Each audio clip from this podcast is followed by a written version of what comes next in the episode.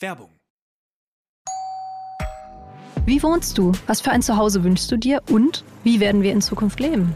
Mein Name ist Celine Lauer. Ich bin Michael Fabricius und in unserem Podcast Zwei Zimmer, Küche, Bad gehen wir für euch den großen Fragen des Wohnens auf den Grund. Ich bin Wissenschaftsredakteurin bei Welt. Und ich bin Immobilienjournalist. Zusammen schauen wir uns für euch jede Woche ein neues Thema an. Ich analysiere die Lage mit Blick auf Wirtschaft und Immobilienmarkt. Und ich ordne das Ganze dann aus einer wissenschaftlichen Perspektive ein. Alles rund ums Eigenheim, zum Leben in der Stadt und auf dem Land erfahrt ihr bei uns im Podcast Zwei Zimmer, Küche, Bad. Kommt rein. Werbung Ende. Das Bild News Update. Es ist Dienstag, der 10. Januar und das sind die Bild Top-Meldungen. Geheimbesuch in der Ukraine, Baerbock bringt Spielzeug und verspricht Waffen. Experten enthüllen, bald ist der perfekte Zeitpunkt für den Immobilienkauf. Dschungelcamperin Tessa Bergmeier bewahrt ihre Krankenakte sie vor schweren Prüfungen. Geheimbesuch in der Ukraine. Baerbock bringt Spielzeug und verspricht Waffen. Außenministerin Annalena Baerbock besucht zum dritten Mal seit dem russischen Überfall die Ukraine, diesmal den Osten des Landes. Auf Einladung ihres Amtskollegen Kuleba reiste Baerbock nach Kharkiv, der zweitgrößten Stadt des Landes. Belagert, zerschossen, befreit, diese Stadt ist Sinnbild für den absoluten Irrsinn des russischen Angriffskrieges in der Ukraine und für das unendliche Leid, so Baerbock. Perfide mit dem Wintereinbruch zielt die russische Armee auf die Wärmekraftwerke der Stadt. Baerbock versprach Hilfe. Deutschland werde nicht nur Generatoren, Brennstoff und Decken liefern, sondern auch weitere Waffen, damit die Ukraine alle Bürger befreien könne, die noch unter dem Terror der russischen Besatzung leben. In einem Wärmepunkt in der Stadt, einer speziellen Einrichtung, in der Einwohner Zuflucht vor der Kälte suchen können, traf Baerbock deutschsprachige Schüler, verteilte Powerbanks an die Jugendlichen. Der Wille der Schüler, auch unter diesen furchtbaren Bedingungen weiterzulernen, beeindruckte Baerbock sichtlich. 17-Jähriger in NRW festgenommen, Lehrerin im Klassenzimmer erstochen. Unfassbare Tat in einem Berufskolleg in Ibbenbüren. Eine Lehrerin wurde am Dienstag offenbar von einem Schüler umgebracht. Der Jugendliche soll die Frau bisherigen Ermittlungen zufolge am Nachmittag um 14.51 Uhr im Schulgebäude aufgesucht haben, berichten Polizei und Staatsanwaltschaft Münster. Zu diesem Zeitpunkt soll diese allein in einem Klassenzimmer gewesen sein. Der Beschuldigte soll seine Lehrerin mit einem Messer angegriffen und getötet haben. Anschließend habe er den Polizeinotruf gewählt und sich widerstandslos festnehmen lassen. Eine Mordkommission der Polizei Münster hat die Ermittlungen übernommen. Über ein mögliches Tatmotiv ist bislang nichts bekannt. Harrys Buch Erster Giftpfeil im ersten Satz. Seine Abrechnung ist 512 Seiten stark. So viel Sprengstoff hat schon lange kein Buch mehr geboten. Seit diesem Dienstag ist die Biografie Reserve im Original Spare von Prinz Harry weltweit erhältlich. Bereits vorher sickerten jede Menge saftige Details durch. So schreibt Harry über seinen ersten Sex mit einer älteren Frau, seine Kokainerfahrungen, seine Peniserfrierungen und seine Prügeleien mit seinem älteren Bruder William. Doch diese Passage Kannte noch niemand. Ganz am Anfang des Buches steht eine Widmung, die erneut ordentlich Zoff auslösen dürfte. Dort stehen diese elf Worte. Für Mac und Archie und Lily und natürlich für meine Mutter. Ein schlichter Satz, bei dem besonders interessant ist, wen Harry nicht erwähnt. Er widmet das Buch seiner Frau Meghan, seinen beiden Kindern Archie und Lilibet sowie seiner toten Mutter, Prinzessin Diana. Über seinen Vater, König Charles, dessen neue Frau Camilla sowie seinen Bruder William verliert er kein einziges Wort. Auch nicht über seine tote Oma Queen Elizabeth II. Experten enthüllen, bald ist der perfekte Zeitpunkt für den Immobilienkauf. Für viele Deutsche galt der Traum vom Eigenheim als ausgeträumt, denn mit steigenden Kreditzinsen, hohen Baukosten und der Rekordinflation können sich viele kein Eigentum mehr leisten. Oder sie treten gar von Bauprojekten zurück. Allein 2022 verdreifachten sich die Zinsen für zehnjährige Kredite. Die Folge? Mehr deutsche Mieten. Die Eigenheimnachfrage erlebt eine Delle. Gibt es einen perfekten Zeitpunkt für den Immobilienkauf? So viel vorab, schon bald ist die Gelegenheit wirklich gut. Das Deutsche Institut für Wirtschaftsforschung hält für 2023 einen Immobilienpreisrückgang von bis zu 10 Prozent für möglich. In der neuen Analyse kommt die Deutsche Bank zum Ergebnis, der Boom ist zu Ende. Heißt im Klartext, Preise könnten weiter fallen. Doch die Preisdelle ist der Deutschen Bank zufolge ein vorübergehender Effekt. Ein nachhaltiger, massiver Preisrückgang sei nicht zu erwarten. Welche Faustregeln es beim Immobilienkauf gibt, das erfahren Sie auf Bild.de. Dschungelcamperin Tessa Bergmeier bewahrt ihre Krankenakte sie vor schweren Prüfungen.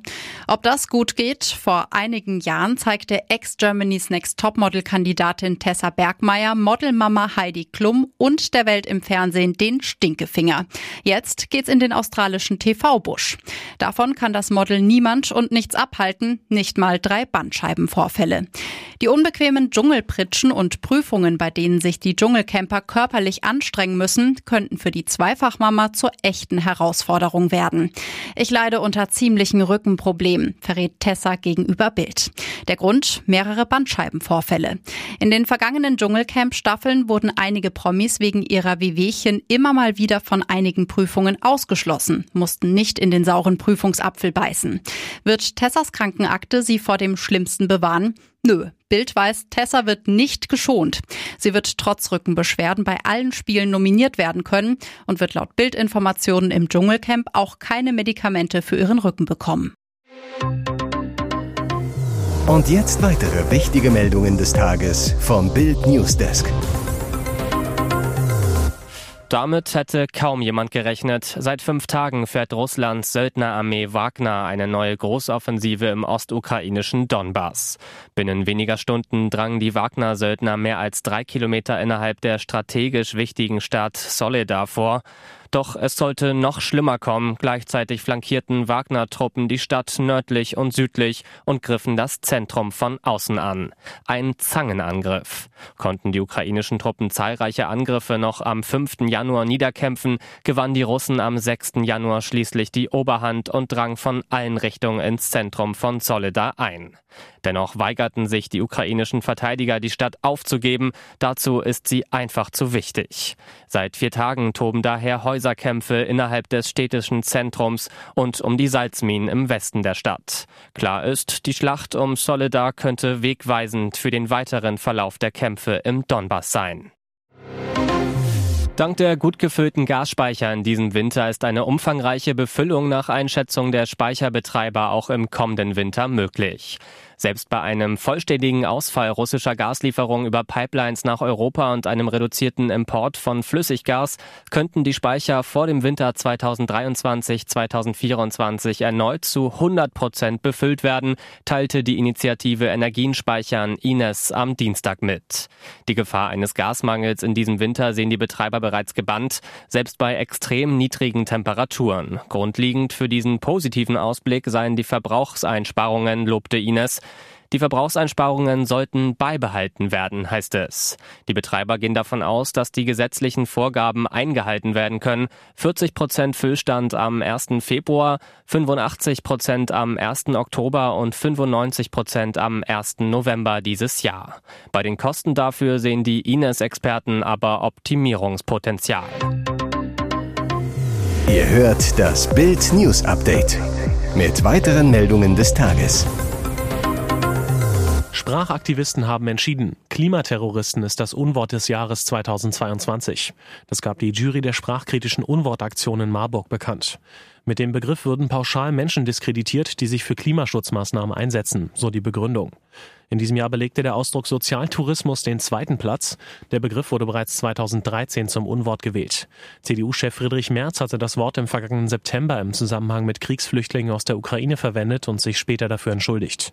Weitere Kandidaten für das Unwort des Jahres 2022 waren Klima-RAF, Gratis-Mentalität und Sondervermögen.